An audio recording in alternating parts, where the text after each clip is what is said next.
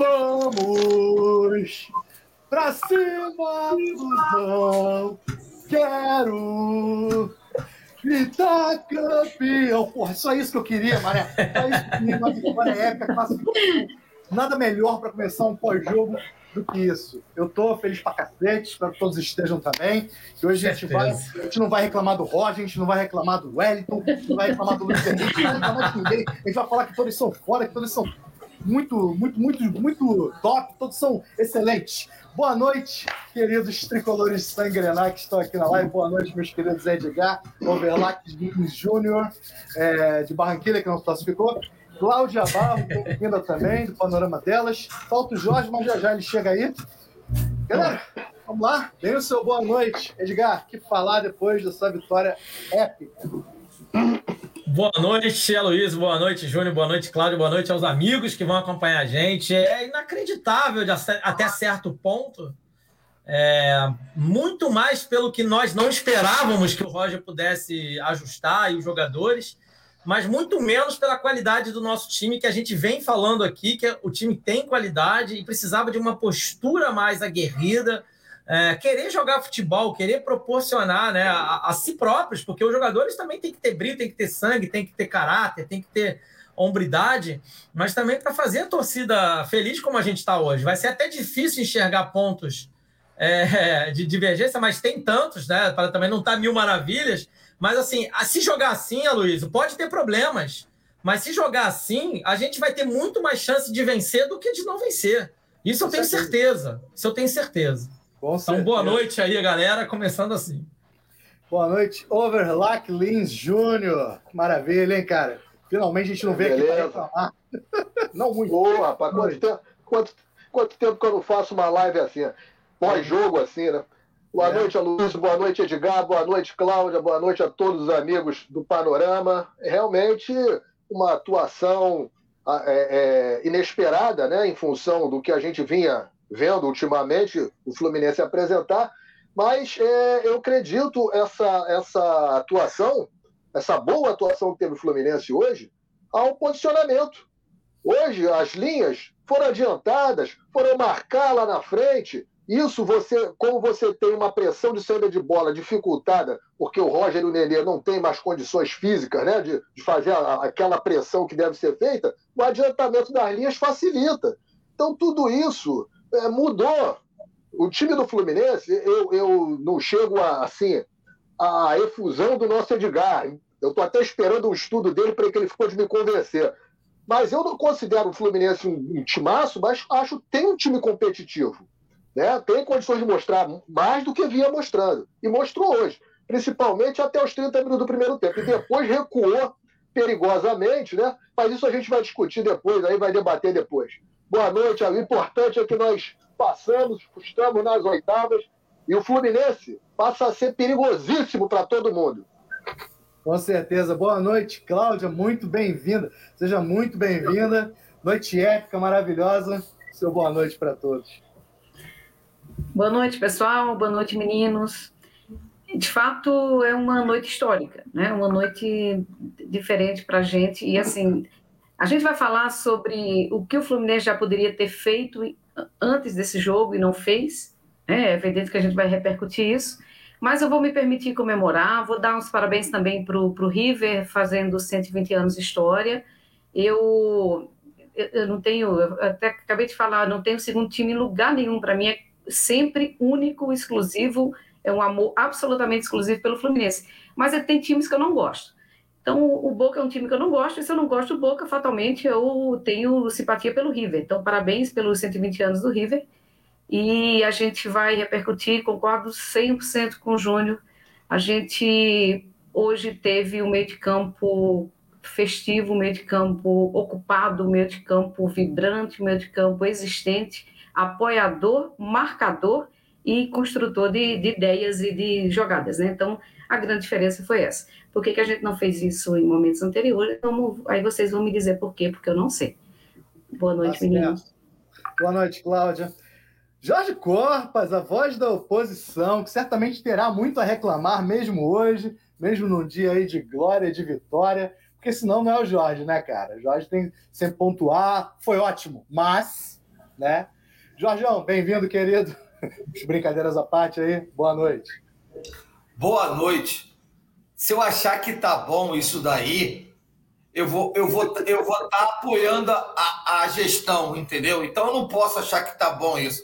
Foi uma vitória, uma vitória maiúscula, foi uma vitória surpreendente, que nenhum tricolor mais otimista, nem a gestão esperasse, esperava uma vitória de 3 a 1. Claro que eu fico feliz. Eu quero saber se o craque do jogo, que até agora não consegui saber se foi o Caio, porque eu acho que para mim o Caio Paulista merecia, entendeu? Um, um, um busto dele no Monumental pela partida que ele fez hoje. Então, assim, mas o time ainda falta muita coisa, principalmente no segundo tempo, sofremos à toa, sem necessidade, tomamos um gol com um a menos. Então, quer dizer, vamos, vamos, vamos conversar aí para frente. Vamos ver que tem muita coisa para se falar, de bom e de ruim. Tá certo, deixa eu cumprimentar Boa noite, Boa noite, galera. Desculpa aí que eu estou meio agitado, como sempre. Tá certo. Deixa eu cumprimentar aqui a Vera Cândido, a Daniele Brandão, do Panorama Delas, Anderson Ferraro, Beto Santana, o, a Cecília Santos, seria uma doce ilusão? Acho que não, vamos acordar, né? Rodrigo Moreira, muito bom. O José Gomes, como Fred, sabe tudo, né, galera? Boa noite para vocês. Olha o Otto aí. Viva o Paulista, viva São Paulo, Paulista, viva o Fluminense. Zé Eduardo Magalhães, finalmente primeiro tempo digno do Fluminense. Fala, Zé. Rafael Fontes, obrigado, senhor. Eu amo seu ser tricolor. Olha o Edgar aí que tá falando na live. Ele tá tipo assim, né? Em dois ambientes. O Daniel Souza, hoje o Flu jogou bem, mereceu passar em primeiro do grupo, verdade. Léo Diniz, um abraço, Edgar. E tem de rugby de Fluminense. Queria encontrá-los no mata-mata, parabéns pela classificação. E o MV Escalece, saudações tricolores. Gente, eu vou pegar um comentário aqui para gente, para ser a nossa pauta. Wilson César Carivaldo. Por que não jogou assim contra o Urubu? Esta é a pergunta que não quer calar. Vou passar a bola para o grande analista Edgar. Por que não jogou assim contra o Flamengo? Olha, Luiz, é uma pergunta que ao mesmo tempo ela pode ser respondida de forma fácil, mas ao mesmo tempo também de forma muito complexa e difícil. E são muitos ingredientes, né? Eu vou, eu juro que eu não vou falar muito porque eu gosto de falar, não, acho que todo mundo já percebeu. Mas eu vou até roubar um pouquinho da, da eu vou, eu vou, eu vou parafrasear a nossa amiga Cláudia aqui, o futebol é um jogo que pode ser olhado de muitos aspectos. Ele é um esporte muito multifacetado. E assim, o Léo, que é um amigo, é, ele é do meu clube de rugby, do Rio Rugby. Aliás, abraço, Léo, e todo o Rio Rugby sempre apoia, prestigia. É... O, rugby também é um esporte muito multifacetado, e a gente fala muito disso o, o, e aí eu vou só pontuar duas diferenças rápido. No rugby, o, multifac, o, multifa, o, multifacetado dele está muito também na característica do jogador. É, acho que quem já assistiu um jogo ou outro de rugby já viu que tem jogador gordo, barrigudo, baixinho, alto, magrinho. Então também tem esse multi, essa coisa multifacetada também no perfil. Né? No futebol tinha mais antigamente, agora está começando a ficar todo mundo muito parecido, né? Muito parecendo robôs em campo, e isso é uma crítica que a gente faz. Mas o futebol ele tem a coisa do ingrediente do pé. Eu já falei isso numa outra live. E, isso dinamiza, isso transforma, né? E, e, também essa, essa, essa pulsação o tempo inteiro, a bola circula mais rápido. E aí eu vou começar falando uma coisa rápida. O Fla-Flu envolve toda uma outra questão, toda uma outra atmosfera, né? Com todo respeito ao River, porque o River é, é, enorme, é muito grande, tudo certo, eu respeito o River, a tradição internacional, mas o River não é nosso rival, né? Vamos, vamos pontuar isso aqui. O River não é rival, nós também não somos rival para eles. Eles devem tratar a gente como, ah, é um time lá do, do Brasil. Né? E que bom que continue tratando assim, porque, amigos, só amigos e amigas, evidente, só Cruzeiro e Fluminense venceram River e Boca na Argentina. Tá? Então, assim, em primeiro lugar, vamos respeitar essa tradição e essa camisa. A gente aqui do Panorama, Luiz, a gente respeita pra caramba. E é por isso que a gente cobra que o Fluminense jogue como Fluminense. Porque, vamos lá, aí, Overlac, até para te responder um pouquinho, já começando a resposta, mas eu vou elaborar o vídeo, o vídeo está quase pronto. O elenco do Fluminense não é ruim, não. Eu não falei que é um super time, tá? Aí são suas palavras. Eu vou deixar para você. Não. Eu não. Não, não. Super... Eu não, não é super time. Você falou que ele era top 4. E é. E, eu, e é, eu isso, acho. É isso que eu tô, eu tô esperando esse, o teu estudo. Top 4 no Brasil também, para eu não ser injusto. Isso, isso, isso, isso, isso. Mas é minha visão e eu quero que vocês critiquem. Mas o que eu quero pontuar aqui é que o Fluminense não é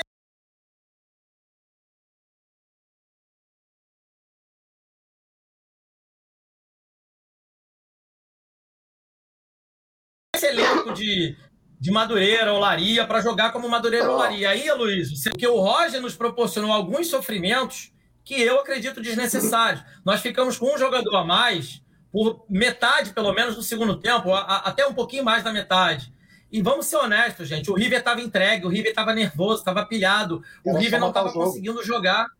Podíamos ter matado esse jogo de muita. Agora, eu entendo, tem um pouco de, de medo, tem um pouco de nervosismo. O próprio Roger deve ter ficado. Eu, ele mesmo não estava que o time estava vencendo. Isso foi nítido na expressão dele. E as mexidas vão nesse encontro. Quando ele vai trocando peça por peça, ele tira jogadores de cartão amarelo para não tomar vermelho. Tem muita coisa para a gente analisar. Né? E as mexidas finais também vão. Olha, ele bota o Wellington e mantém o Iago, porque o Iago estava querendo o jogo. E que bom o Iago fez o gol. Que bom o Iago ter feito esse gol. Porque premia também tudo isso que eu estou falando aqui. Né? Então, assim, tem muito ingrediente para a gente analisar. Mas, assim, eu vou até pegar agora. Eu roubei um pouquinho a Cláudia e eu vou deixar ela falar melhor do que eu. Não quis falar de outras faces do jogo. Eu vou roubar um pouquinho do Jorge. Também tem muita coisa para a gente ver. O Roger ele precisa, e aí é uma coisa que eu vou estampar para essa primeira fala e vou passar a palavra agora. O Roger tem que pegar esse jogo, Aloysio, e mesmo com os erros, acertos e, e posicionamento, o Nenê fez linha de cinco na marcação defensiva no primeiro tempo inteiro. Isso foi lindo de ver, eu me emocionei aqui vendo o jogo, me emocionei, porque eu estava falando isso no pré-jogo. Com os mesmos jogadores que ele escalou, é possível posicionar melhor, e ele fez isso. E que bom, eu fiquei emocionado, porque, assim, de certa forma, é, por mais que a gente tenha queimado a língua, ah, o Nenê fez gol e tal, e a galera vai sacanear, vai falar que a gente não entende nada de futebol, não é, porque a gente sabe que esses caras podem render mais, mas precisa ter orientação, e hoje funcionou. E que bom que funcionou. Então eu vou pegar só a palavra do, do como eu falei que eu vou pegar a palavra do jovem, para dizer assim: esse jogo tem que ser pendurado um quadro. É, não sei quem viu Harry Potter, as fotos no Harry Potter tinham um movimento. É, para quem é do meu tempo, já viu Harry Potter, pegou um pouquinho, mas quem não viu pode ver, não tem preconceito, não. É um filme divertido, é um livro também bacana. Pega, tem que botar no quadro um tablet grande, uma televisão, passando momentos desse jogo, em todo o jogo do vestiário. Porque esse jogo tem que balizar o como o Fluminense jogar daqui para frente, Aloysio. É e se o Fluminense jogar minimamente como jogou hoje, eu duvido, e aí, Overlac, de novo te respondendo, eu duvido que a gente vai ter mais do que dois ou três times que vão conseguir igualar o nosso nível de jogo no Campeonato Brasileiro. É isso. Muito bem dito, Edgar, em cinco, quase cinco minutos aí. Mas você é o cara da palavra fácil, então você pode falar muito. Você pode pegar minha cota hoje, tá? Que eu já falo muito no, no Resenha Raiz. Então deixa eu ver aqui alguns comentários, só para saudar algumas outras pessoas que chegaram depois. Né, já vou passar a palavra para a Cláudia, que sei que ela está doida para falar, tá, deve estar tá até emocionada. Regina Teixeira, boa noite. Boa noite, querida. Parabéns ao Flu Vitória. José Gomes, boa noite. Bela noite para vocês, galera. Agora eu vou dormir com a minha camisa tricolor vendo rock. Boa noite, Jade. Parabéns ao River. Boa noite. Selmo, boa noite também. Vitor Souza, Marivaldo, que anda com fé. É, teve que ter fé, cara. Para esse jogo tinha que acreditar muito. Que tava, antes do jogo estava difícil o cenário. Deu certo, que bom. Mônica Curvelo mandou uma bola curva aqui. Aproveitar para fazer o, né, o trocadilho. Por que o Roger foi tão cabeça dura e não mudou o time antes? Se jogasse assim contra aquele time do Limbo, teria ganho. Eu vou. Eu tinha feito essa pergunta ao Edgar, o Edgar não me respondeu diretamente, então eu passo a bola para Cláudia. Por que não mudou mas, antes? Será que não Mas eu tinha feito essa. Eu perguntei primeiro, hein, Aloysio? não, tá contigo, eu, eu não vou responder, não. É sacanagem, eu perguntei primeiro. No, no, jogo de sábado, e não tem como não falar do jogo de sábado, porque tá todo mundo, tá todo mundo cabeça cheia até hoje. Né? Foi, foi um final de semana difícil e dias difíceis de, de, de deglutir, de, de engolir aquele jogo. O jogo de sábado, o Fluminense jogou acho que 10 minutos, sei lá, top no segundo tempo. 15 minutos, não foi mais do que isso. Na hora que adiantou a, mar a marcação. E o, e o time do outro lado ficou completamente preso na marcação. É evidente que eles têm uma, um meio de campo absolutamente qualificado, um time experiente, um time que sabe onde o, o, o colega está, um time que treina junto há muito tempo, um time que conhece as especificidades do, dos colegas e tem uma, uma, uma, possibilidade de armação muito maior. Mas o pouco que a gente jogou colocou, é, colocou na lona. Então, Agora, a pergunta é essa: não sei. Não sei porque. Não, não, não dá para entender. Aliás, seria interessante perguntar para o Roger. Né? Essa é a grande pergunta. Porque o que, é que o Roger fez hoje? Primeiro, a, a, a entrada de Samuel Xavier. Acho que Samuel Xavier, eu, eu gosto dele. Eu acompanhava ele quando jogava no Ceará e eu lembro que, para mim, ele sempre foi um lateral muito simpático. Assim. Ele, ele, ele consegue apoiar, ele tem jogos muito ruins, mas jogos muito bons. Mas na média eu gosto muito do Samuel Xavier. Então, o Fluminense botou, o, Roger botou hoje o Samuel. Novamente, como a gente falou, loteou o meio de campo. Né? Então, Iago numa noite inspiradíssima. Não é sempre que ele está assim, em que pese eu achar que ele está sempre no sacrifício do meio de campo desabitado, mas acho que ele teve uma noite inspiradíssima. A gente tem o, o, o Martinelli, o Nenê, que, e aí concordo com o Edgar, hoje ele foi brilhante. O Nenê hoje foi tudo que a gente quer que o Já Nenê seja. Em campo, né? E, entrou em campo. Entrou em campo. E o, e o, e o Biel apoiando. Então a gente teve um, um apoio de luxo. O Biel apoiou a lateral, cobriu muito bem o, o Egídio. Foi, aliás, eu acho que foi uma partidaça do menino. E conseguiu também, em, em muitos momentos, apoiar a armação e, e, o meio de campo. Então, assim, e a gente tinha lá na frente o garçom da noite, né? E, e, e que garçom, não é sempre que ele acerta esses passes, né? Não é sempre que o Fred acerta esses passes, mas quando ele acerta, ele é cruel, ele é crudelíssimo, porque ele deixa o, o companheiro na marca do gol. E ele fez isso duas vezes. Então, assim, ó, sempre. Né? Eu acho que ma matou o jogo. Mas a gente não teve, não teve só Fred, a gente teve um time muito bem postado, um time muito bem, eu acho que pensado. E novamente a pergunta, não sei por que, que não pensou isso antes. Não, é inadmissível, eu volto a dizer, eu não sou treinadora de futebol, até tô com tenho um curso para fazer porque acho que, que, que, quero terminar minha quero terminar minhas escritas com o um curso formado de, de treinadora de futebol, mas não precisa ser. Eu, qualquer leigo sabe que tudo que podia ter sido feito em momentos anteriores, o Roger não fez e essa culpa não dá para tirar. Não dá para tirar, né? Eu, eu acho que o, o, o, o foco hoje é o jogo dessa noite, mas não dá para esquecer de dizer isso. Um cara que, na verdade, é, é, ídolo tricolor pelo que fez em 2007, sobretudo, pelo, pelo título da Copa do Brasil que nos deu, simpático, educado, eu acho que afinado com o Fluminense, mas até agora não deu para, enfim, não, não, não desceu, né? É uma, é uma espinha de peixe, um peixe grande atravessado na garganta. Hoje deu certo, porque hoje o time foi montado, porque hoje o time foi pensado, porque hoje o time foi articulado para dar resultado. E aí, do outro lado, quem tinha? Era o River. O River não é pouca coisa. Né? É um, um, um time de tradição, um time, talvez, na, talvez aqui na América do Sul, o time que melhor é, se organizou nos últimos anos para estar tá em, em, vários campeonatos, para enfim, para construir uma história de títulos e na Argentina. Quem, Tem treinador a, a, de ponta que está seis anos no mesmo time. Treinador Tem. de ponta, então não é pouca coisa. Se a gente conseguiu hoje, não me venha dizer que a gente não poderia ter conseguido em dias anteriores, né? É então assim, eu, eu, é, é para começar, mas eu, só mais uma coisa, Luiz, para passar que como ficou bonita a camisa do Fluminense, né? Você sabe que quando ela foi lançada, eu achei bonita, mas eu achei só bonita. Hoje eu achei linda.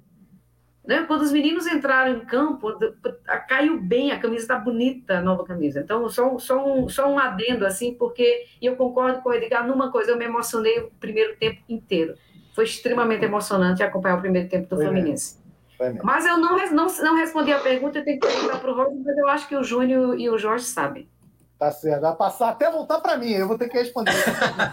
é, Cara, o seu Crudelice me lembrou cruel, muito cruel, do Januário de Oliveira, né, cara? O time entrou com esse espírito hoje, o espírito do encarnado, e eu acho até que foi por causa disso que a camisa estava tão bonita.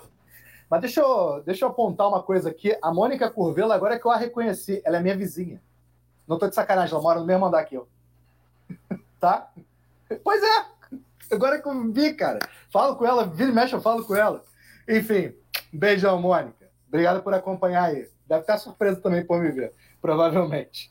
Deixa eu ver aqui os comentários, mas eu vou passar uma bola para o Júnior, porque essa, essa bola eu acho que é você é o mais, o mais adequado para responder.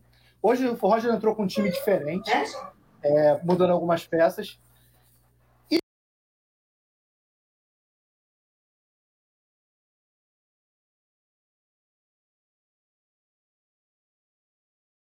Certo, cara. A gente teve o melhor primeiro tempo aí do ano, da temporada que sai do ano em muito tempo. Esse é o time titular, na sua opinião? Ô, ô, Aloysio, eu acho que depois do que o Fluminense apresentou hoje, você pontuou bem. Foi a melhor apresentação do, desde que, o, jo, que o, o Roger assumiu o comando do time.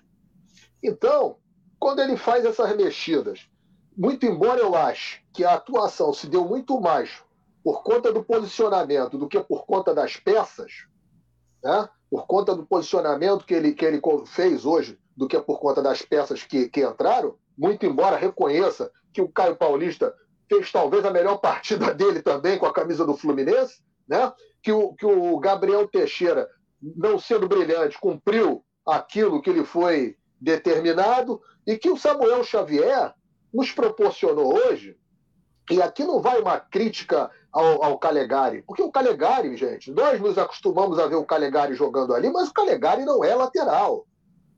E hoje nós vimos o Samuel Xavier indo ao fundo. Just... E o Egídio também, que nós tanto criticamos, fez uma partida também muito boa hoje. Hoje o Fluminense teve jogada de fundo com apoio dos laterais. Então, você vê quanta coisa diferente aconteceu hoje no Fluminense. Né? Quanta coisa nós vimos de diferente. E aí, vai, vamos para o Roger.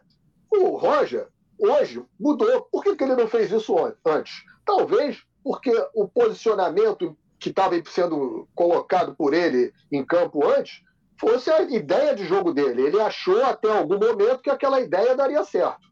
E ele entendeu, e ainda bem que entendeu, e deve se louvar quando a gente tem esse entendimento de que nós estamos errados e é preciso mudar. Né? Isso aí tem que ser louvado, que, que não dava mais para seguir naquela fórmula. E mudou a fórmula de jogar né? e viu que deu resultado. Muito embora eu tenha ficado assustado, como o, o Edgar pontuou, que depois, a partir dos 35 minutos do primeiro tempo, as linhas recuaram por demais e voltaram a ter aquela formação dos jogos anteriores, embora estivéssemos com uma vantagem muito boa. Mas ficamos ali, mesmo com um homem a mais, vendo o River jogando no nosso campo, porque as linhas novamente recuaram demais. Né? Então, eu acho que esse, esse, esse mecanismo, o momento certo de saber o recuar, mas não tanto, né? o posicionamento dos jogadores, eu acho que tudo isso é, é, é importante. Voltando naquela pergunta tua anterior, teria contra o Flamengo teria dado certo? Eu não sei se teria dado certo, porque eu considero o time do Flamengo muito superior ao time do River. Muito superior ao time do River. Mas, com certeza, nós poderíamos até ter perdido, mas não da maneira que perdemos. Teríamos, teríamos um jogo jogado, não teríamos um coletivo como foi. Teríamos, teríamos um jogo jogado. Uma teríamos uma competição. Né? É isso. Tá certo. Jorge Corpas, a voz da oposição. Deixa eu passar uns, uns recados aqui. Jefferson Lima, boa noite. Muitas, muita, muita gente fazendo a mesma pergunta, né? Por que, que não jogou dessa forma antes? É isso que a gente está tentando debater aqui, né? Das razões, dos porquês. Por que, que o Roger demorou tanto para se encontrar, né? Digamos assim. Mas eu vou querer puxar um comentário do Gustavo Valadares antes de mais nada. A diretoria fez o certo com o time jogando nitidamente na zoeira na final do Carioquinha. Prioridade Libertadores. Eu tinha falado mais cedo no grupo, Jorge, que tem essa questão do Carioca não ter o premiação e tudo mais.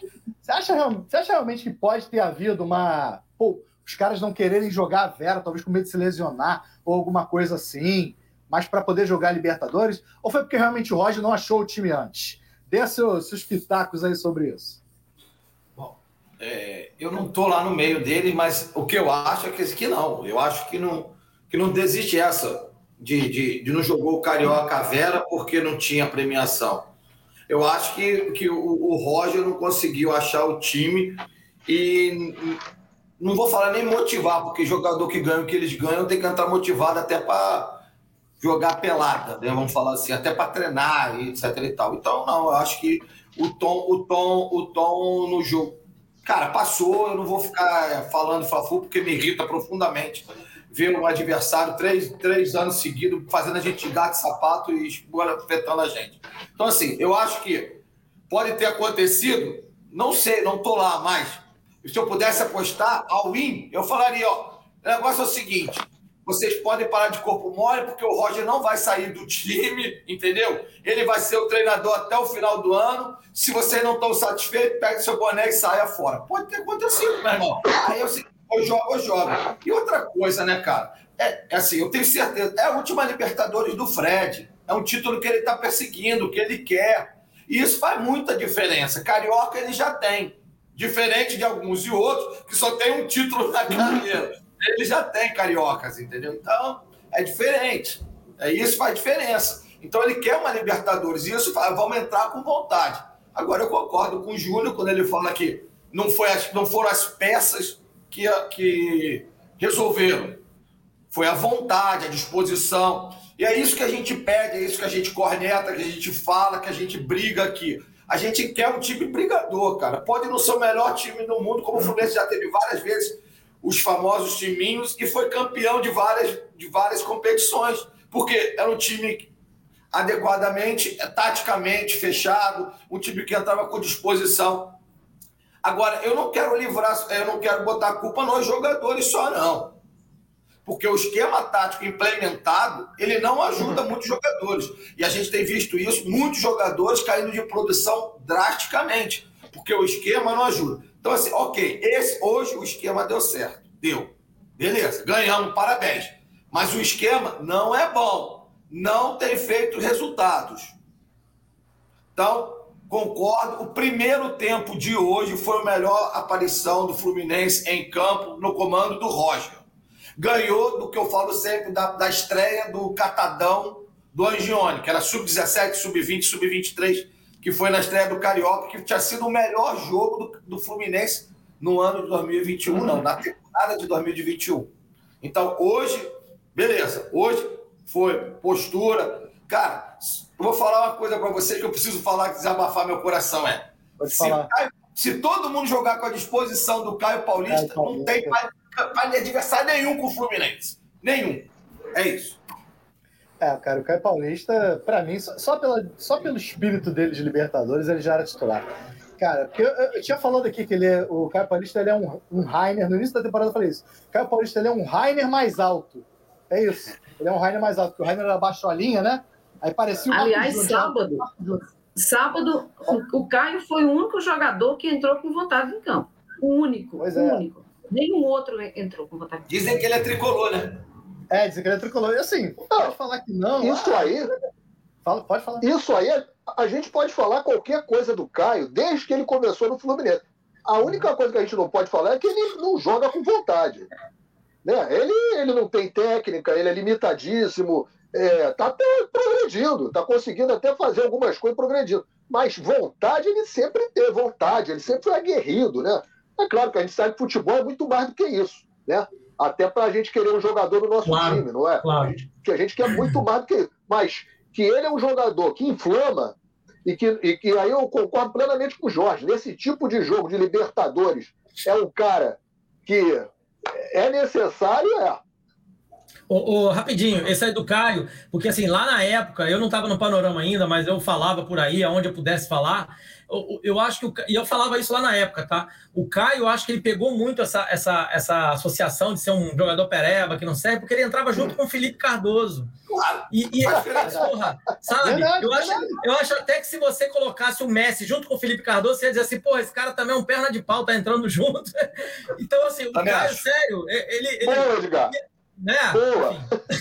é, eu, ó, sobressaía quando entrava junto com o Felipe Cardoso. É eu, eu, algumas vezes eu falei que alguns jogadores, não só o Caio, mas alguns jogadores não se destacam no time do Fluminense exatamente por isso. Um exemplo atual, só para pegar o gancho, é o Casares. Toda vez que o Casares entra, desmonta a porra do time inteiro. Como é que o cara vai jogar assim? Ele um catadão, velho. É. Entendeu? Hoje o Caio, o Caio ele é tipo o anti-Luiz Henrique. Já repararam? O Caio é o anti-Luiz Henrique, como se, como se fosse uma partícula oposta, uma partícula quântica oposta. Ele é completamente o inverso do Luiz Henrique, é impressionante. Você que tem uma categoria, um domínio de bola, uma qualidade, e é uma mosca morta, impressionante. Se botar ele para jogar Olha, queimado, eu acho que ele perde. Ô, ô Aloysio, tu sabe, você sabe o que, é que o Luiz Henrique está me lembrando? Vocês lembram? O Gerson, quando jogava no Fluminense, é. Aquele futebol é, sonolento. É soneca. É, vamos, vamos, mudar de assunto, Júnior. Vamos mudar de assunto. Acho que o caminho vai ser o mesmo, hein, ô, Júnior? Acho que o caminho vai ser o mesmo, hein? Mas é posição, gente. Ele está na posição errada. Ele está na posição errada. É verdade. É verdade. É verdade. O Edgar tem razão. Verdade. Vai ter que jogar um dia no meio para ver se vai ter vontade. Porque a vontade não importa a posição, né, amigos? Tem isso também, né? Tem que mostrar que quer. Mostrar que quer também não adianta. Porque a verdade é o seguinte: se ele for para a Europa, ele não vai só jogar na posição que ele quer, não, amigo. Ele vai ter que se adaptar onde o treinador colocar ele. Então ele tem que fazer isso aqui também. É o que eu penso. Tem que ficar, ah, não sei o quê. Pô, pelo amor de Deus. O Caio Paulista, Caio Paulista tem dois gols na Libertadores. Eu não importa, não importa quantos ele tem na carreira. Ele tem dois gols na Libertadores. Respeita. Respeita meu reserva, tá? Respeita meu reserva. Egídio e Xavier são laterais, segundo o Rodrigo Moreira. Sem eles, o time perdendo o meio-campo não tem desafogo. Cláudia, você concorda com isso? Que o Edgar já falou demais. Você concorda com isso, Cláudia?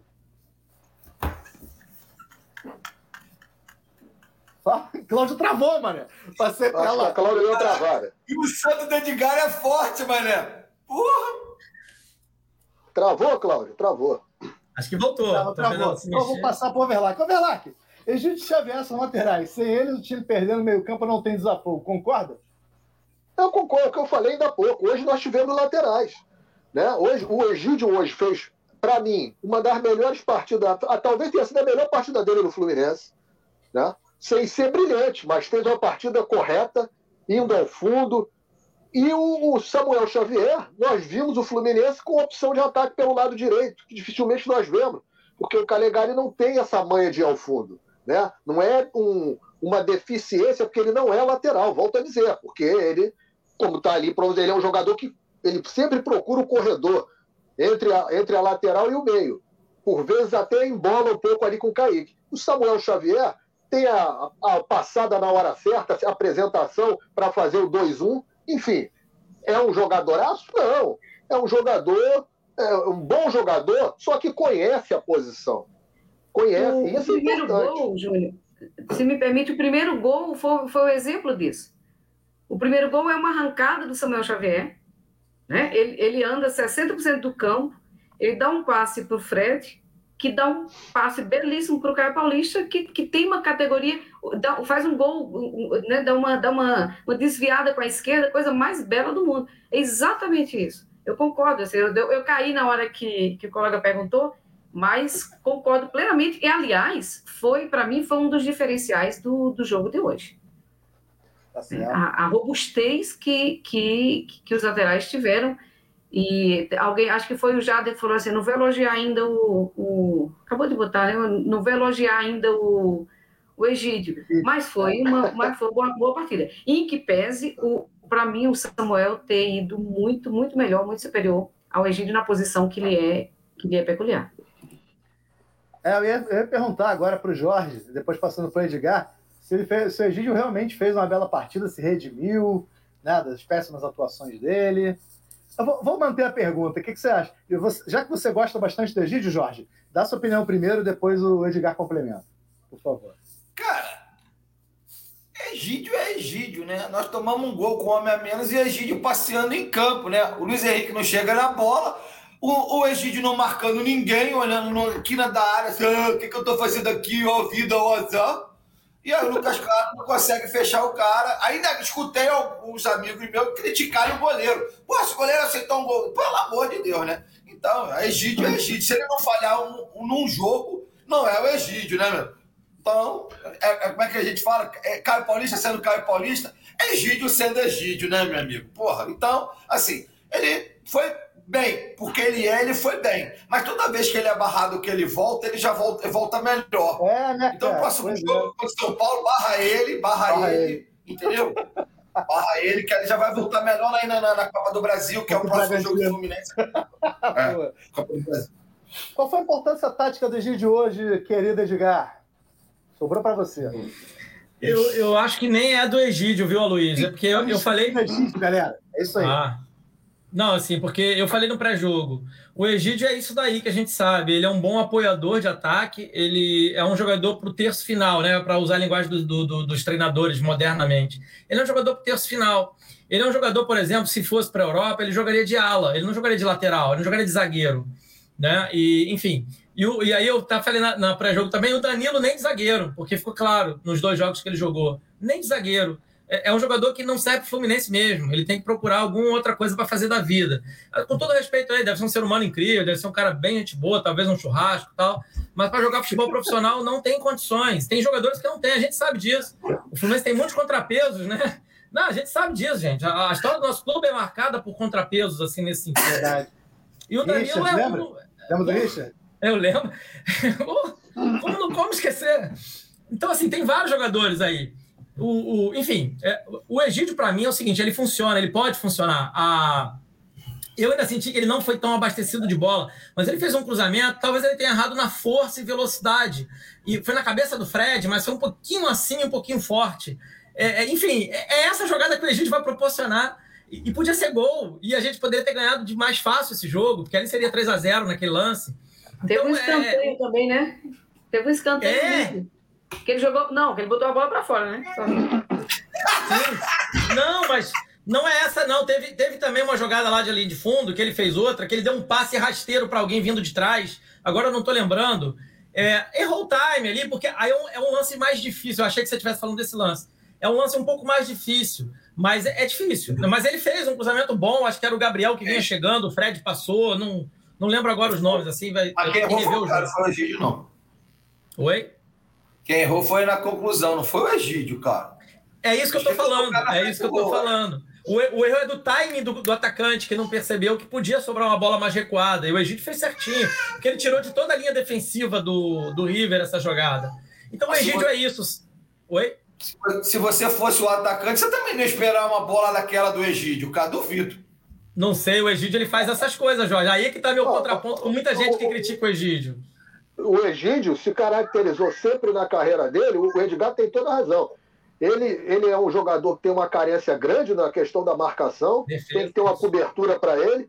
E agora é um dos jogadores que tem o melhor cruzamento. Exatamente. Então é que ele é campeão de assistência aí, foi campeão de assistência no. Entendeu? Campeão. O, campeão a gente guarda, guardar as É, Jorge. É o jogador com mais assistência no time do Fluminense. Não, eu é, sei, eu sei e... que ele é, eu sei que ele é. Eu sei a que gente, ele é. A gente... Isso é importante. Não, a gente tem que, às vezes, porque é, o, tem laterais que têm essa característica e que não são marcadores. E que no final da carreira acabam migrando para serem alas no mesmo. Meio, mas exato. aí você tem que. Se você não tiver ninguém melhor, até porque não é o nosso caso, nós temos gente lá para botar. É outra situação. Mas se é. você quiser aproveitar, você quiser aproveitar o Egídio no time, você tem que ter uma boa cobertura para ele. Exatamente. Né? Tem que ter uma boa. Se lembrar isso. E aí não é nem comparação, porque não vai ter comparação. Mas o Júnior, lateral que hoje é comentarista, Júnior, nunca isso. foi grande marcador. O Júnior era um excelente apoiador. E tinha lá atrás o Moser, que dava aquelas tesouras voadoras, né? Que, pô, o, o Júnior não precisava se preocupar com a marcação. Né? O Andrade, o Velac, o Andrade afundava também, o ficar na esquerda. Exatamente. Exatamente. Então, então, eu falei isso no pré-jogo, uh, Aloysio, até para arredondar o caso do Egídio. O Egídio vai se mandar. Eu mostrei até num gráfico lá, usando o PES e tal. O Egídio vai se mandar e aí é a hora de você trocar. Você empurra um pouquinho o, Egídio, o Martinelli para fora, para ficar atrás do Egídio. O Egídio não precisar voltar para dar combate, porque aí é que está o nosso Ai Jesus, né? Quando ele tenta voltar para cobrir. A gente lembra a tesoura no jogador do Volta Redonda, aquele, aquela cortada é, infeliz em cima do Gabriel Barbosa na temporada 2020 do Carioca. Enfim, são vários exemplos. O pênalti, o pênalti é de uma pós-recuperação, porque ele estava perdido, aí ele tentou esticar a perna e vai na canela do Gerson, enfim. Ele é ruim nesse quesito, ponto. Eu não vou discutir isso aqui. E aí vai no que o Overlack falou. Ele é um jogador que você precisa aproveitar ele do meio para frente. Ora, aí é que está o custo-benefício. Vale a pena o custo de ter esse jogador? Então tem que cobrir ele. E aí é que está o trabalho do treinador, que é o que eu venho criticando. Né? O trabalho do treinador tá para enxergar essa questão. Mas a gente pode, com o elenco que foi escalado hoje, fazer isso. O Roger não fez, e aí está a minha crítica ao Roger. Ele manteve o Lucas Claro de cobertura e o Martinelli ficou de novo perdido na marcação. Por isso o Martinelli saiu exausto, tomou cartão amarelo numa das bolas que, se ele não faz aquela falta, podia ter gerado um perigo de gol para o River. Então o Martinelli foi cirúrgico e está fora do próximo jogo, inclusive da Libertadores. É bom que a gente já diga isso aqui. E o Wellington já entra muito pro Roger já ensaiar. Wellington, joga lá e tal, vamos ver o que acontece. Eu fiquei muito feliz com tudo isso. Agora, se quer, querendo. Diga. Você acha que, dentro dessa sua análise, e querendo aproveitar esse, o Egídio mais avançado, você acha que o 352 seria um esquema ideal Fluminense?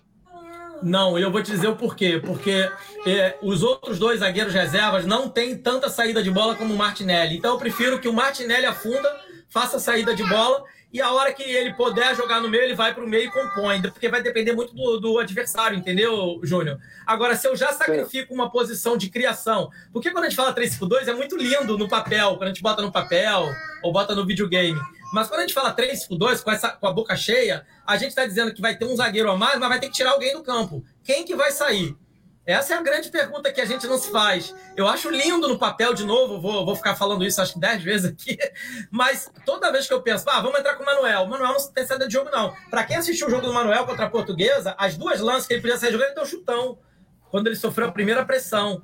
É só pegar o vídeo, gente. O Manuel é a carreira dele. Então, eu prefiro um meia que faça isso, tá? É, é risco? É risco. Mas quem quer atacar, amigo, e aí por isso que eu me emocionei com o primeiro tempo, quem quer atacar vai ter risco defensivo. Mas talvez o benefício do ataque valha esse risco, e valeu hoje. E valeu hoje. Então, assim, a última coisa, Luiz, eu sei que eu falo tempo demais, você já me puxou minha orelha aí, mas o Egídio, dentro do elenco do Fluminense hoje, mesmo considerando o GFT, Marcos Pedro, que ainda são incógnitas, eu quero ver o GFT, acho que todo mundo aqui quer ver, mas a gente tem que combinar que ele ainda é uma incógnita para um plantel profissional. O Egídio não, o Egídio ele tem resultados que, que dão a ele certificado de ser um bom ala atacante. Isso é um fato inegável. Eu, o, o, não, não fica nervoso, Júnior. Eu quero ver o GFT. Mas é quem é o GFT? É o Jorge, é o Jorge. Eu concordo desculpa, com você. Desculpa, calma. Concordo. calma. Eu concordo com você. Eu só acho, eu acho, aí eu concordo tanto com você como concordo com o Jorge, que o GFT já poderia ter tido uma oportunidade. Pelo amor de Deus, né, gente? Mas eu falei isso, eu falei isso. O que eu Ah, disse mas é a página a 2. gente- A gente não não, sabe se o Egídio é a melhor opção. Não, mas eu não descartaria o A Egídio, não. não sabe. Eu não descartaria o Egídio. O Danilo Barcelos, eu acho que já devia ter, ter, ter deixa, dado deixa eu falar, que vocês falaram pra caramba, eu não falei Eu sei, mas deixa eu encerrar agora, que agora me cortaram Já encerrou, 30 vezes nessa fala. Me cortaram 30 vezes na fala. Porra, mas O Danilo- Tá bom. Magoa. Volta, Edgar. Pode. Edgar, fica chateado, não. Mas eu, Fica eu queria fazer uma adendo que eu acho importante. Isso aí que você falou faz sentido. Eu acho que aquele zagueiro que o Fluminense tentou contratar, o David Duarte, era o cara para fazer a saída de bola 3 por 2 E tem mais. É, Essa questão do GFT, o fato da gente não ter implementado um esquema que deixasse o Egídio como ala, também travou a, a- o, o GFT também se desenvolver. Porque o GFT ele tem essas mesmas características. Então, ele, se o Fluminense já tivesse com um esquema implementado que o lateral esquerdo e o direito fossem alas, a gente já teria outros, outros jogadores aí. Só que uma, uma receita caseira que o Fluminense não fez foi testar o Igor, que é um zagueiro bom, que tem uma boa saída de bola, poderia fazer os três zagueiros também. Mas queimou o moleque lá no- nos primeiros jogos do Carioca, em vez de testar ele mais vezes. É essas coisas que eu fico sempre questionando o Roger. Que ele não tenta fazer a- as melhores experiências que deve fazer. Fala, Jorge. Só quero lembrar o seguinte: se você não testar o jogador, você não pode ter uma, uma, uma observação dele. O que eu quero dizer é isso. Então você não pode falar. Porque a gente tem, não só o GFT, a, é, a gente tem o Marcos Pedro também. Então a gente tem um lateral que apoia muito e um outro que é mais defensor, que é o Marcos Pedro, que pode estar numa condição melhor que a do Egídio. Então eu não sei se eu não testar eles, se eles são melhores ou não. Então, Lógico, mas aí vem, aí vem uma questão. Se a gente não tem tempo para treinar, onde é que a gente deveria ter test- feito esses testes? Desculpa, Não. Cláudio. Claro que tem tempo para treinar. No Carioca, Não. nenhum deles entrou em Então, campo. Jorge, não, mas aí isso que eu quero dizer. Se a gente não, se a gente não tem essa, essa, essa brecha, ou essas brechas, o Carioca seria o espaço para o teste. É, é isso que eu quero dizer. Né? Não, não haveria outro campeonato mais adequado para que a gente fizesse é, esses testes que vocês estão dizendo. Por exemplo, o, o próprio Egídio como ala, lançar os, os meninos da base e ir dando Acho que travou. funcionou. Tra... Voltei. Hoje está difícil. Tá, voltou, voltou, voltou. Voltou, Voltei. voltou. É, o esquema hoje funcionou porque a gente pegou um River destruído. Né? Um Verdade que também. ali com 15 ou 20 jogadores pós-Covid. Pós -COVID, é, a pós-Covid é absolutamente é, destruidora e um River que não se encontrou. O River não se encontrou um minuto na partida, nem, nem no momento do gol, né? nem quando fez o gol, na verdade foi, né? foi, foi, foi muito, muito por acaso. Por isso também funcionou. É interessante ver esse esquema com, com um adversário com maior potencial de, de, de retorno, que não foi o River hoje. Né? Isso, é, isso é lembrando. Mas é só para lembrar assim: o Carioca seria. O que, que a gente fez no Carioca? Sábado, gente, pelo amor de Deus, sábado no primeiro tempo, sabe onde é que o Fred estava? Se a gente pegar, eu fui rever os, os, os, os piores momentos, porque não teve melhor momento, né? Eu fui rever alguns momentos do primeiro tempo, o, o Fred quase não passava do meio de campo. Como, como é que você consegue? Como é que você concebe um time do tamanho do Fluminense, com a grandeza do Fluminense, fazer um jogo desse? passou do tempo, era o momento adequado para a gente fazer esses testes que o, que o Jorge está dizendo. É, eu aproveitar que estou com, com, a, com a fala, Luiz, eu queria só fazer uma, uma outra. Não é bem uma crítica, mas eu, eu me preocupei com a atuação do Marcos Felipe. Ele, ele, ele bateu roupa duas vezes de novo hoje. Né? Duas ou três, eu já não lembro. Que foi o mesmo... bateu roupa realmente.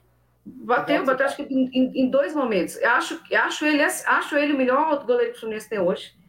Mas, assim, ele vinha numa, numa constância muito grande, vinha numa, numa média muito boa, em, em jogos sempre muito consistentes. Ele segurou por muitos momentos. Me preocupei com as últimas atuações. Acho que dos dois, três jogos do Marcos Felipe. É só um, um comentário que realmente me chamou a atenção. Em que pese, em que pese ainda continuar é, bem naquilo que ele faz.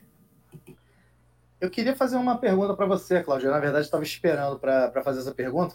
Depois a gente vai rodar aí para vocês comentarem. Já estamos 46 minutos, né? E, enfim, já estamos caminhando já para os momentos finais aqui do nosso pós-jogo. É sobre... Que é isso, cara? Pós-jogo é 3 horas, 4 horas de pós-jogo. Cara, vocês não aguentam, eu não aguento, não. Vocês são malucos. Ficar uma hora e meia, duas horas fazendo pós-jogo, vocês estão doidos. Tem mais o que fazer. Deixa eu falar com a Cláudia, rapidinho. Então, é sobre essa questão física do River que você abordou mais, mais cedo.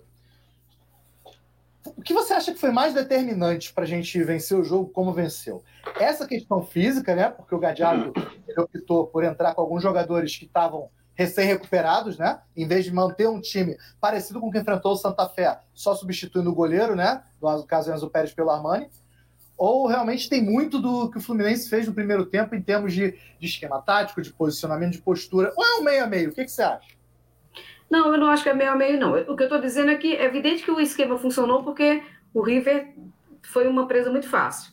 Mas eu acho que não foi isso. Para mim, a diferença foi no esquema tático. A diferença foi na forma de, de, de, de, armar o jogo. E a diferença foi, sobretudo, hoje, em. Eu acho que Biel foi. O, o Júnior falou. Ele não foi brilhante? Não foi. Mas ele, para mim, ele foi no ponto. assim. Para mim, ele foi a nota necessária para que a gente passasse de, de fase. Acho, eu, e aí eu queria destacar não só o esquema, né? Eu acho que a gente entrou. É, não sou a, a, melhor conhecedora de esquema, mas me, me, parece que a gente entrou no 4-4-2 muito, muito bem postado, né? O, o, o meio de campo muito bem, muito, muito, bem montado. Mas eu queria destacar as atuações. Para mim, o que fez diferença? O, o Samuel Xavier fez diferença. O, o Iago fez diferença. E, e, fez diferença porque hoje ele conseguiu fazer a diferença. Ele não estava sobrecarregado naquela loucura de, de, de, marcar em todos os lados do campo. Eu acho que se a gente pegasse aquele, aquele, aquele mapa que verifica é, os locais onde o jogador se posicionou durante o jogo pela, pela temperatura, né, pela, pela presença física, é, hoje a gente talvez visse um, um Iago muito menos desesperado, muito mais consciente do que fez a partir do esquema montado.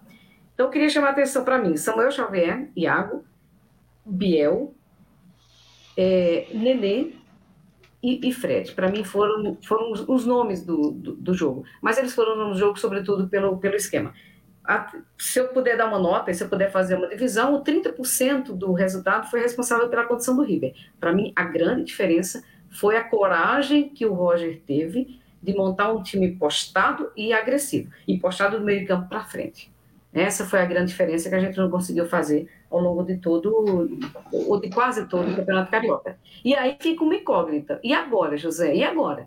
É, a gente vai agora para as oitavas de final. O pessoal está até perguntando aí quando é que vai ser, quando é que vai ser o sorteio. Mas a gente vai entrar, a gente vai para a Copa do Brasil e a gente vai começar o, o Brasileirão contra o São Paulo, que está arrumadinho, né, gente? Que está que está bem montado, que está vindo aí muito animado de um campeonato paulista. E a grande pergunta é: com que roupa a gente vai para essas festas? Né? Eu, eu, a diferença para mim hoje foi a mudança tática que o Roger fez no time.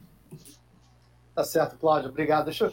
Assim, eu acho que teve uma coisa que ficou muito evidente, é que o nível de comprometimento de algumas peças que entraram é muito superior às que saíram.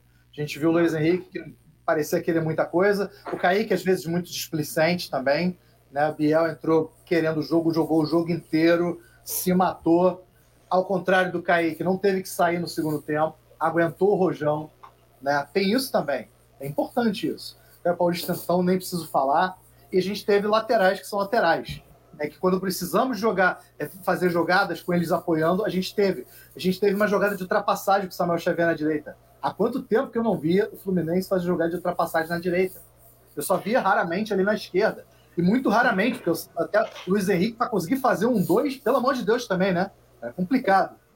Então, assim, o Fluminense melhorou por conta disso. Porque acertou. O Biel, se me permite, Luiz, o Biel deu uma, deu uma, fez uma jogada diagonal no primeiro tempo, que pegou o, o Caio Paulista, infelizmente não, a conclusão não, não foi boa. Que foi, eu falei, gente, há quanto tempo o Fluminense não tem jogadores para usar a, a o para usar o, a palavra da moda, que o pessoal fala de agudo, há quanto tempo a gente não vê jogadas né, com, com a agressividade necessária, com, com jogadas que desmontam né? que desmonta a, a, lógica e que desmonta muitas vezes o, a mesmice que a gente vem acostumando. É desde o Marco Júnior que a gente não tem.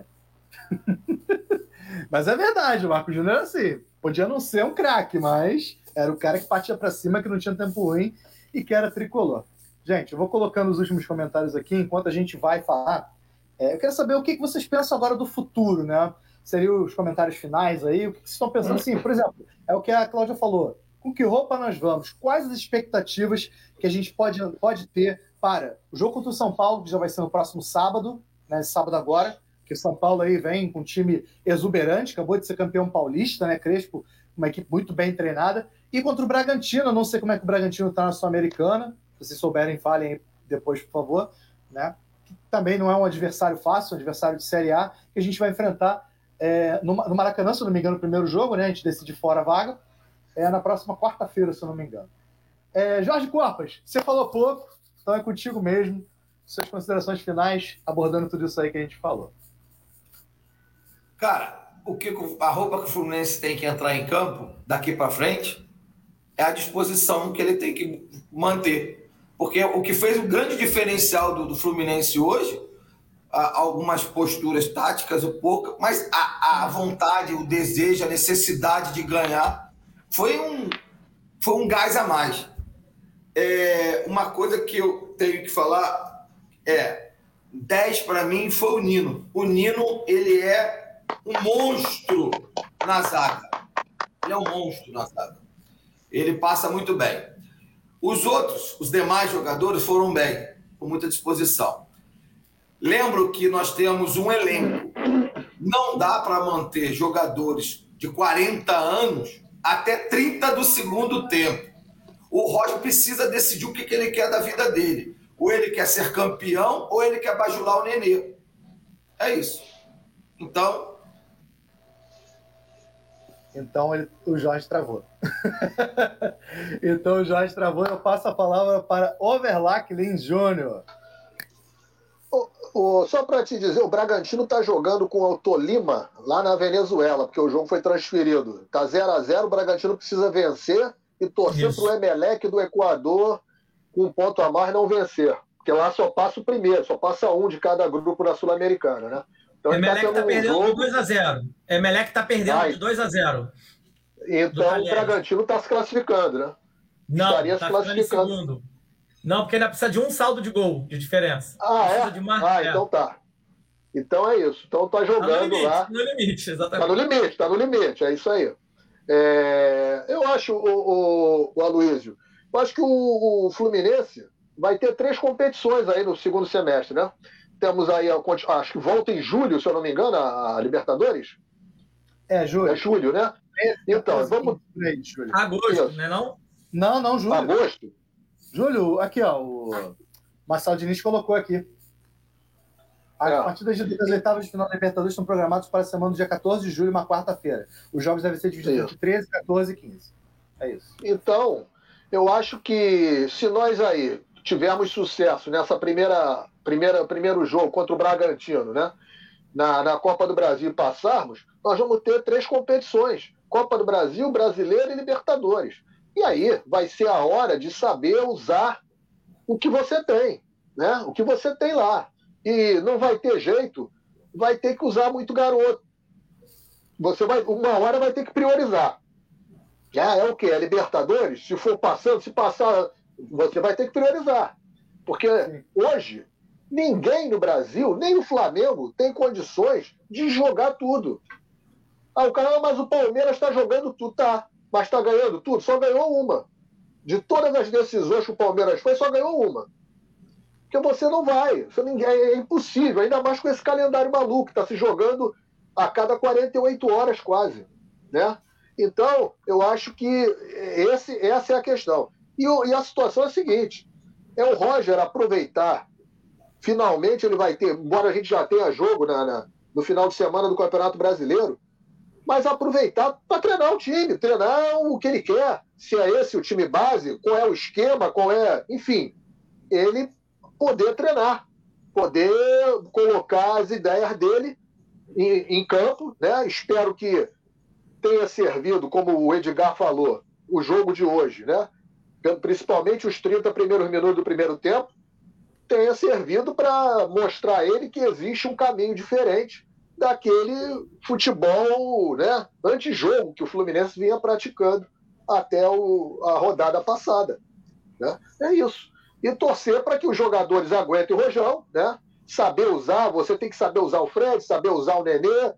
Se o Paulo Henrique Ganso ficar, eu acho que ele vai acabar ficando o, botar o ganso pra, pra, no, no, em campo também, entendeu? Enfim, saber usar esses caras. Tá certo, Verlac. Obrigado pela sua participação. Senhor Edgar FC, o PVC tricolor. Considerações finais, pode falar aí do jogo do, do São Paulo se quiser. O que a gente deve esperar? Que roupa o Fluminense deve ir né, a campo nas competições que vai disputar? Fica à vontade, ou qualquer coisa aí na, no comentário anterior. Eu vou, eu vou. Na verdade, eu vou pegar a última provocação do Velag e vou. É, sobre o Ganso, né? Acho que muita gente odeia o Ganso e eu entendo o ódio dele. Só que eu queria dividir esse ódio das pessoas pela própria grande imprensa. A imprensa malha esse rapaz, ele jogando bem ou jogando mal. Eu estou pedindo só uma reflexão. Se no final da sua reflexão você continuar odiando o Ganso, tudo bem, faz parte. A democracia é assim. Mas a gente precisa compreender isso. Porque o Ganso ele não surgiu para ser o Messi ou o Cristiano Ronaldo. Longe disso. Mas o Ganso é um jogador raro no futebol, tá? No futebol mundial. Jogador que pensa o jogo, que distribui jogo, que faz parte de passe e que sabe fechar espaço. O Ganso jogou de segundo volante em 2019, eu vou bater nessa tecla até ficar rouco, e proporcionou que o Fluminense tivesse sempre, sempre, sempre domínio no meio de campo. O Fluminense não perdia meio de campo para time nenhum, nem o Flamengo. Para quem não lembra, a gente fez um 0 a 0 contra o Flamengo, em que o Fluminense destruiu o esquema de jogo do Flamengo. O Flamengo Jorge Jesus, o todo-poderoso Mengão aí, que a galera gosta de cantar. E o Ganso estava em campo. Então, assim, só para a gente pensar em nuances desse rapaz. E aí, com a chegada do Nenê e com o Mário Bittencourt e tal, ele, ele passou a ser preterido, a palavra é essa.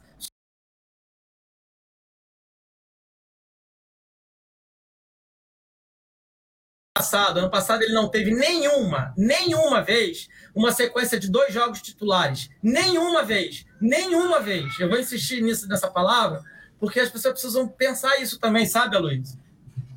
E aí, por exemplo, isso vai coordenar com a minha fala agora. Não, ele nunca teve chance. Desculpe, ele rendeu sim. Me desculpa. Reveja os jogos do Ganso, reveja. Não leia resumo do PVC até para provocar agora o, o o Aloysio, o PVC lá de verdade, o que se diz o sabedor de tudo, que sabe tudo do mundo, ninguém pode questionar o que ele pensa. Ele sempre criticou, ele escreveu uma coluna criticando o Ganso num jogo em que o Ganso não jogou. Entrou em campo. Foi ele. Então, meu amigo, se você está se baseando nisso, realmente o Ganso é um pereba. Aliás, o Ganso, o Aloysio, só para finalizar sobre o Ganso, por que, que eu estou falando do Ganso? Porque eu estou pensando no jogo contra o São Paulo. Tá? Tô pensando no jogo contra o São Paulo. O Ganso jogou um jogo que não teve televisão, foi Fluminense e Atlético Paranaense na Arena da Baixada, em que ele só fez chover, só fez falt... só faltou fazer chover no jogo. A gente que conseguiu um link pirata para ver o jogo, no treme-treme, aquela história toda, o Ganso coordenou o time, um monte de garoto, Verdade. porque o Odaí poupou o time inteiro. Nenê não jogou, um monte de gente não jogou. O time ter, recebeu bola o tempo inteiro. O Atlético Paranaense não conseguia sair do desafogo. Foi um jogo assim, sufocante mesmo, né? E todo mundo disse que o Fluminense ia poupar e ia sair de lá derrotado, mas que fazia parte da conta derrota. E aí, para todo mundo engolir, o, o, o Fluminense sai de lá com 1 a 0 e ali deu uma esperança, porque o Fluminense jogou futebol aquele jogo. Pena que ninguém viu, né? Ninguém eu digo o povão, que, que não como nós, Luiz. Eu não tô falando da gente, não. Que a uhum. gente é doente, cara. A gente vê Fluminense até se Fluminense jogar um, um campeonato de bairro lá, na, lá, na, lá em Hong Kong e a gente vai dar um jeito de ver esse jogo. É, tá vendo gente... Sub-23 ano passado, pô? Exatamente. Fala, Jorge, tá aí, fala aí, fala aí. Quer falar? Eu só quero, eu só quero é, pontuar junto com você, alinhar com você que não existe coincidências, tá? O mesmo jogador que está em litígio com o Fluminense, que assinou com a gestão passada, que era uma bosta, é o, é o mesmo caso do Ganso, que assinou com a gestão passada. Então, todos os jogadores que já assinaram com a gestão passada estão sendo perseguidos dentro das Laranjeiras. Isso tem que ser colocado. Não, não sei se ele é o craque, se ele resolve, se ele não resolve. Isso não interessa. O que interessa é que jogador, patrimônio do clube, não pode ser perseguido dentro do clube. Então, eu acho sim, eu vi alguns jogos que o Ganso ele tem um jogo, ele é mais lento um pouco, mas ele, faz, ele joga com verticalidade, ele joga para frente, diferente de alguns outros que rodam, piram, jogam. Ele é mais vertical, então ele dá mais continuidade ao jogo. Então, assim, eu acho sim que ele, ele pode ser um jogador muito útil ao Fluminense, como acho também que o Michel Araújo, que foi embora, mais um que foi embora, também da gestão passada. Né? Então, tem isso tudo aí, gente. Então tem que ficar dele em pé. Michel, para ser justo, foi dessa gestão, é. mas o Michel é um outro embrólio. Tanto ele como o Pacheco, a gestão não conseguiu pagar, porque, né? E aí tem um. Enfim, mas eu não vou falar isso aqui porque senão a gente vai embora para outro lugar. Mas eu vou finalizar o que eu quero falar do Ganso. O Ganso contra o São Paulo, que é um time que tem seis jogadores no meio-campo, eu acho que é um jogador fundamental para a gente ter distribuição de jogo rápido no meio-campo. Assim, e outra, até para revezar time, que a gente está começando a falar agora de revezar time e tal, não sei o quê. E, e, eu quero só finalizar a história do, do Egídio, tá? Ficou. O pessoal levou para outro lado que eu falei. Eu, eu falei que eu queria ver o Marcos Pedro e o Jefté. Eu quero, eu continuo querendo. Eu continuo querendo. Só que assim, vamos ser sinceros, gente. Vamos, vamos, vamos realizar a vida o Roger botou o Danilo Barcelos, mas não deu chance para o Jefté. Então a gente tem que começar a, a, a entender o que está acontecendo no nosso clube. Se a gente não começar a entender, daqui a pouco a gente vai dizer que, que, que nem o Martinelli serve. Que é melhor vir o Wellington e recuperar. Tô, vamos recuperar o Hudson. Então, assim, a gente tem que entender essas coisas. Metinho a gente não vai ver. Não vai ver, não vai ver, não vai ver. E, e isso que o Jorge falou é outra coisa para as pessoas pensarem. O Ganso ele fez parte de um projeto de 2019 para montar um time que jogasse futebol e jogou futebol. O Fluminense jogava futebol, gente. Ah, perdeu, estava sendo rebaixado, tá tudo certo, não vou discordar. Por fim, por fim mesmo, juro, é, me, vai me preocupar a sequência sim, Aloysio. E aqui vem um ponto para a gente refletir. A Libertadores, pode ser que a gente ganhe essa Libertadores agora muito mais do que antes. Fase de mata-mata, gente, é, é matar ou morrer. Então, assim, a gente tem muita chance de ser campeão, assim como qualquer time. A gente venceu o, o, o, um dos principais times da América do Sul na casa deles agora, jogando futebol. O Fluminense jogou futebol. Fluminense jogou futebol. Com o mesmo elenco e com a escalação que a gente falou que podia não dar certo. E não é porque a gente acha que não daria certo, é porque já não deu certo em outros jogos. Né? Ou seja, a gente tem retórica. Então, é, é, me preocupa o seguinte: o Campeonato Brasileiro ele tem que ser disputado sério, porque eu quero que o Fluminense jogue Libertadores todos os anos. Se não for campeão esse ano, tudo bem, ano que vem, de novo. Não foi ano que vem? Vamos tentar 2023 de novo. E por aí vamos embora.